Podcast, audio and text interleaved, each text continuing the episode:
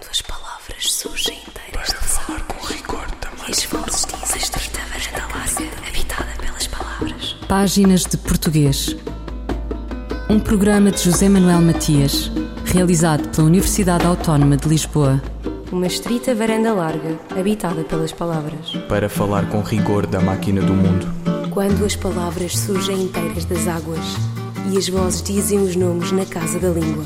Chamam tristeza a este modo lento de passarem por nós coisas amadas, sem as estarmos vendo, senão nos vultos de nenhuma estrada. E até talvez digam mesmo que já não amamos nada, nem as que vemos, sem poder amá-las. Fernando Echevarria, 1929-2021.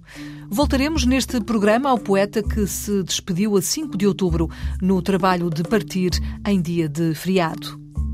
As literaturas mundo devem a Goethe uma espécie de formulação inicial ou um meridiano de Greenwich, critério que causa urticária à teorização pós-colonial, ao descolonial, ao subalterno sob a direção da professora Helena Buesco e a colaboração de vários especialistas, onde se inclui a professora Inocência Mata, a série de livros antológicos sobre a literatura mundo que vieram a lume constituem um dos grandes acontecimentos editoriais na língua portuguesa. Nela avulta a matéria intensa, onde se entrelaçam os dois planos referidos por Roland Barthes na sua lição, a guerra das línguas e a paz dos textos. Estas e outras considerações, com um saber que o Neste Estudo dá, são o tema da conversa com Inocência Mata, professora na Faculdade de Letras da Universidade de Lisboa, na área de Literaturas, Artes e Culturas e membro do Centro de Estudos Comparatistas sobre Literaturas em Português e suas transversalidades atlânticas, o lugar das literaturas africanas no sistema da literatura mundo. Como pano de fundo, pregnante ainda, a famosa polémica entre os escritores Chinua Achebe e Ngugi wa Thiong'o quanto à relação do escritor africano com a língua inglesa. O que eu fiz foi, de certa forma, partir dessa ideia do, do rio chamado Atlântico, partir interessantemente não de, de, de, de críticos literários, mas de historiadores é, de três ideias. Essa ideia, primeira, do, do Atlântico Negro, né? a ideia de, através do Atlântico, como é que o Atlântico se constituiu como um barco com várias sonoridades, não é?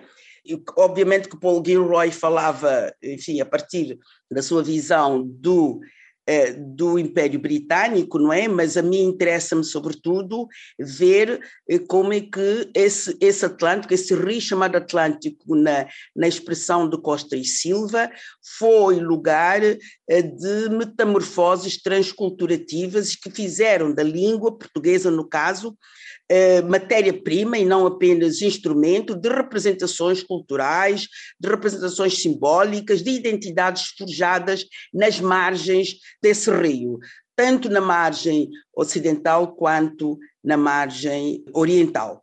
Um, ehm, estou a falar do Atlântico, não é? E então, qual é o lugar? O lugar é que as literaturas em português têm um lugar construído, não é? Através de, da aceitação, através de, de, da aceitação de aquilo que eu chamo autoridades linguísticas e, e, e culturais. Autoridades e não autoridades. São essas autoridades, quer dizer, são essas formas eh, de ser diverso, sendo que o diverso é o mesmo, não é? que fazem das literaturas em português um sistema que começou por ser, que eu já chamei de vasos comunicantes, mas que hoje continuam nessa comunicação através da língua portuguesa, como é óbvio, mas têm outras configurações culturais, outras configurações autóctones, de, ori de origem autóctones, mas outras também de matriz colonial. O que é que eu quero dizer com isso? Eu quero dizer que essas literaturas em português, elas não dialogam apenas com as literaturas eh, em português, que eu penso que este é um equívoco quando nós dizemos literaturas africanas de língua portuguesa, como se elas fossem um, um conjunto, mesmo que heterogêneo, um conjunto que exclui outras possibilidades de diálogo. Então, é aqui que eu queria chegar. essas literaturas em português dialogam, muitas vezes de forma muito intensa, com outras literaturas, mais com outras literaturas. Eu faço, por exemplo, dou exemplo da literatura moçambicana, cujo diálogo com as literaturas à volta, tanzaniana, zimbabuana, sul-africana, é muito intenso, não é? E mais do que, por exemplo, suponho, não é? Mais do que, por exemplo, quer dizer, suponho não, eu acredito nisso, do que com a literatura cabo-verdiana. Eu quero dizer que essas transversalidades atlânticas das literaturas em português não as confina a um a um, a um, a um, a um único idioma. Não só um idioma, não as confina apenas a um conjunto. Né? É isso que eu quero dizer. Quero dizer que existem outros elementos que constituem a identidade dessas literaturas que não apenas a língua portuguesa. É por isso que eu falo, eh, na verdade, desse processo transculturativo que se vem prolongando também na ex-metrópole, mas enfim, não é? Também na ex-metrópole, com diferentes formas de ser língua portuguesa, não é? De várias línguas portuguesas, não é? Mas que conforme, que são nesse conjunto eh, que estou a designar como literaturas em português, cujo diálogo foi muito mais intenso, suponho eu, no processo de formação dessas literaturas, hum? E que construíram precisamente essas outras falas, eh, precisamente porque expressavam outras culturas, expressavam outras realidades, expressavam outras histórias, expressavam outras, essas, outras circunstâncias, foram construindo a pluricentralidade da língua portuguesa, mas foram ganhando, foram conquistando outras dimensões, outras foram construindo outras redes, no caso da literatura brasileira na América, não é? No caso das literaturas africanas em África e obviamente no caso da literatura uh, portuguesa na Europa e não apenas no âmbito de, uh, das literaturas ibéricas. Então, eu quando falo dessas transversalidades atlânticas, eu quero falar de quê? Quero falar, em primeiro lugar, dessa disputa de memórias sobre o passado da língua. Inocência Mata, professora da Faculdade de Letras da Universidade de Lisboa, na área de Literaturas, Artes e Culturas e membro do Centro de Estudos Comparatistas sobre Literaturas em Português e suas transversalidades atlânticas, o lugar das literaturas africanas no sistema da literatura mundo. As visões só aparentemente excludentes de Achebe e Tingó acabam por se revelar apenas duas perspectivas perspectivas sobre a questão linguística da literatura africana, como a designaria Ngugi wa Tingó, alguns anos depois. E como se consubstancia esta questão? E o seu devir, Inocência Mata? Essa língua portuguesa é uma língua que, de língua de dominação, passou a ser língua própria. Hum? No sentido em que os angolanos, por exemplo, não pensam que estão a falar uma língua ou outra quando estão a falar português. Nesse sentido. Por isso, essa ideia de que a língua portuguesa pertence a Portugal, eu, eu aí há tempos li uma crônica da Clara Ferreira Alves que eu achei muito infeliz, em que ela dizia que, eh, que qualquer coisa como Portugal se submeteu ao acordo ortográfico, eh, do inútil, inutilizável acordo ortográfico, e agora ninguém sabe como se escreve ou se pronuncia a língua portuguesa, e que se submeteu, Portugal cortou as suas raízes latinas na ortografia e na fonética e aderiu ao patuá africano e brasileiro, hum? que segundo ela eram países onde ninguém sabe o, o, o que é e para que serve o acordo ortográfico e onde ninguém fala a língua portuguesa. É uma visão muito redutora. E não apenas redutora, é uma visão, na minha, na minha perspectiva, mais do que colonial, colonialista da língua portuguesa. Não é? Colonialista da língua portuguesa. A ideia de que aquilo que os portugueses, que, o, que os africanos e, e os brasileiros falam é patuá e não é português. Não é? Portanto, É por isso que eu falo de disputa da memória de, da língua portuguesa, porque ninguém pensa, portanto, angolano ou brasileiro ou, ou são tomense, quando fala uh, uh, o, o, português, não pensa de onde veio o português. O português é a sua língua própria. Uma vez eu estava na Índia e, e, e disse o, o, o, que vou dizer, e os, e os colegas indianos disseram: Olha, eu acho que você tem razão que, na verdade, a mim parece que eh, apenas na África de língua portuguesa, a língua, uma língua colonial é a língua de identidade.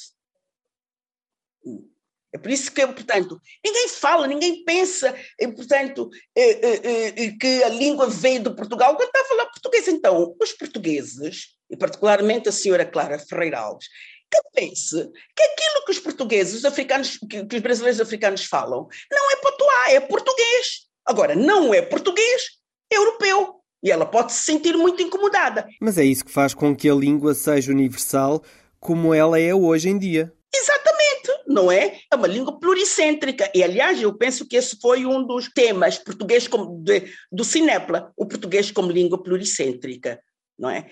E depois eu falo de, precisamente dessas transversalidades nacionais da língua portuguesa, que tem, é isso que eu falo de outra não, e não de alteridades, falo de outras formas de falar português e de, e de expressão em português, e finalmente eu falei das transversalidades literárias em seus cenários. E essas transversalidades literárias é que foi realmente o ponto eh, da minha da minha comunicação, precisamente a pensar que se no processo de formação dessas literaturas o diálogo com o mundo da língua portuguesa era muito intenso, o Brasil, Portugal, eh, o neorrealismo, o modernismo, o romance nordestino, portanto, são, são estéticas a que os africanos muito devem.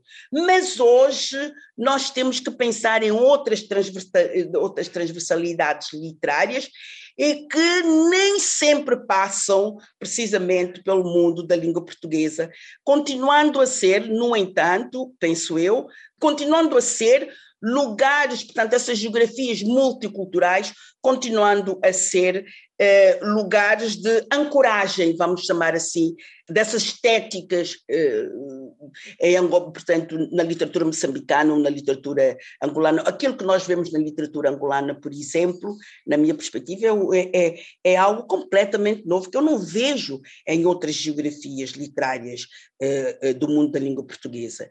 É, portanto, é, a minha intervenção foi precisamente para referir todas essas transversalidades, as suas zonas de contacto e que vão além da língua portuguesa hoje. Inocência Mata, professora da Faculdade de Letras da Universidade de Lisboa, na área de Literaturas, Artes e Culturas e membro do Centro de Estudos Comparatistas sobre Literaturas em Português e suas transversalidades atlânticas, o lugar das literaturas africanas no sistema da literatura mundo.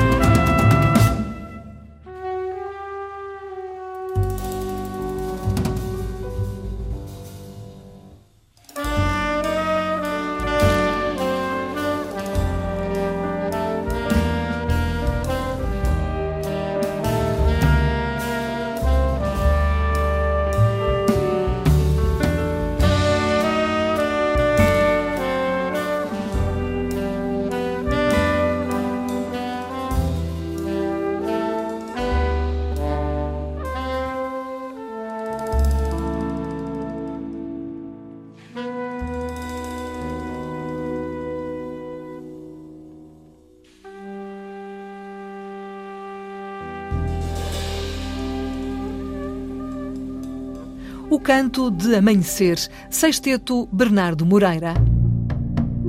Fulgurações do nosso idioma. Um apontamento da professora brasileira Edleise Mendes. A internet e a diversidade linguística e cultural do português são o tema da crónica da professora brasileira Edleise Mendes. Uma questão complexa. Nesta semana, deparei-me com uma notícia em um dos jornais de grande circulação na cidade de Salvador, na Bahia, que assim dizia: Baianês pode ser culpado por Instagram excluir perfis de influenciadores famosos. Explico que o chamado baianês é o dialeto reconhecido pelo povo baiano como a expressão do seu modo de ser e estar no mundo, uma verdadeira instituição cultural.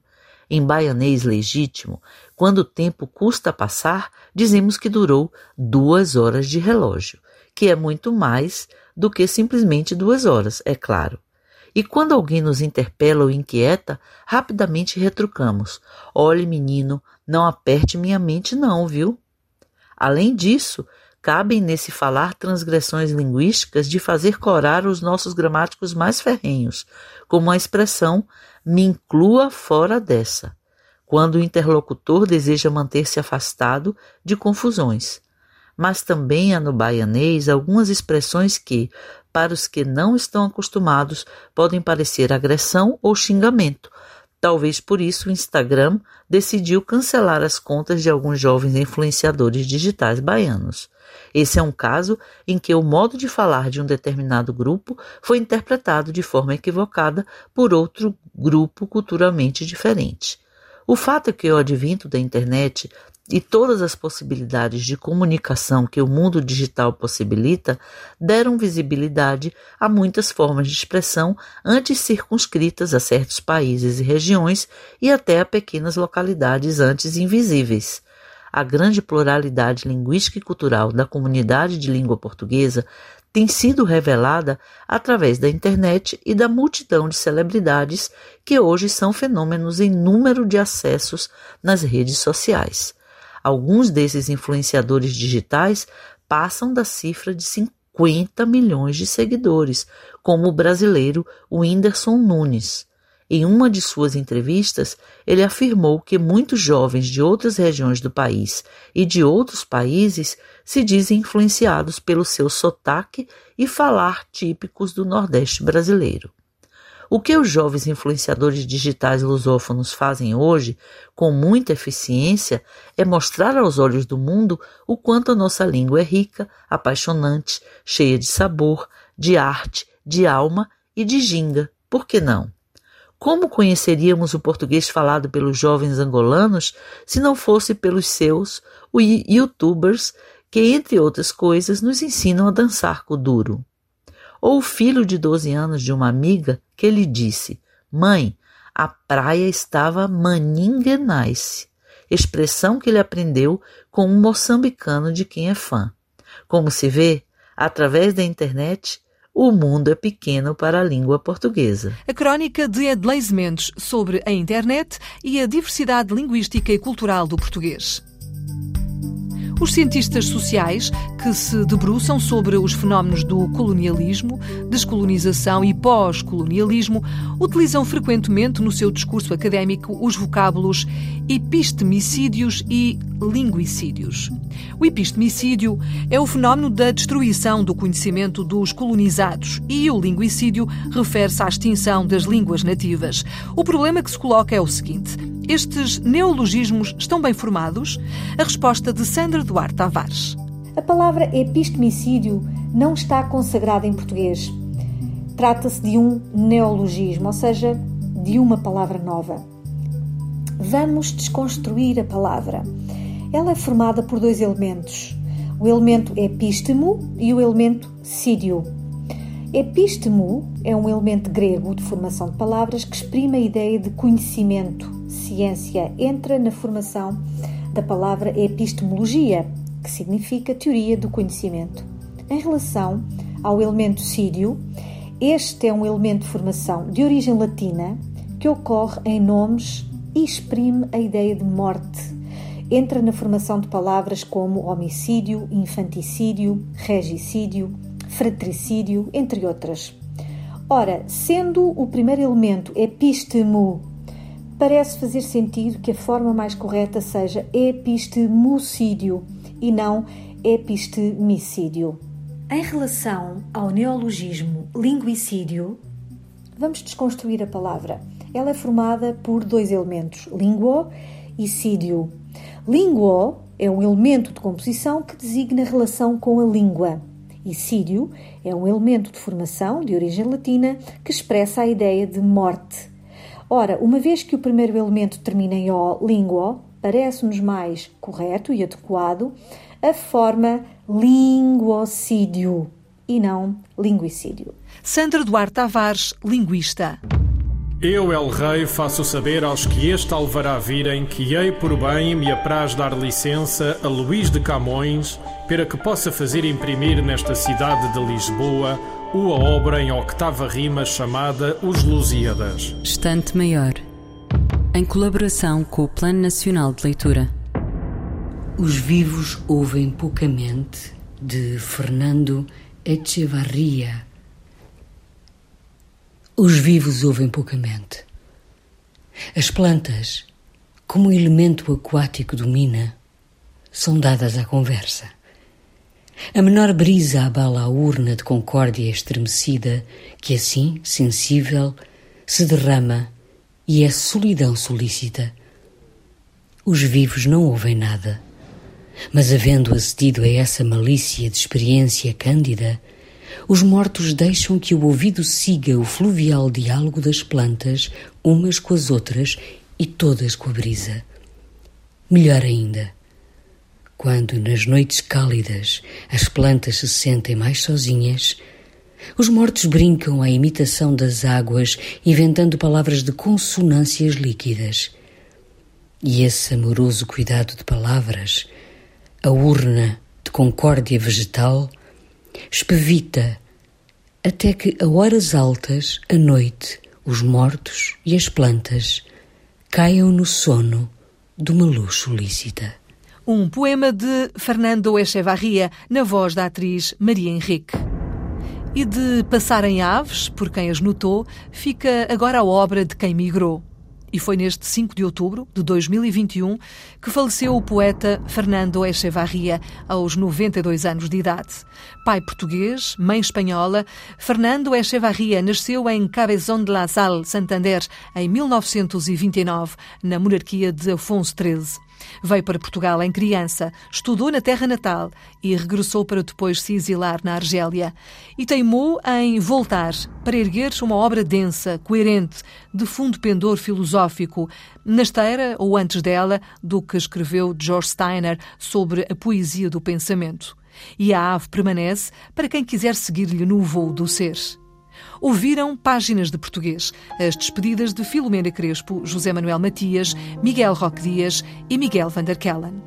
Quando as palavras surgem inteiras de falar com rigor também. Vozes dizem estrita varanda larga, habitada pelas palavras. Páginas de português.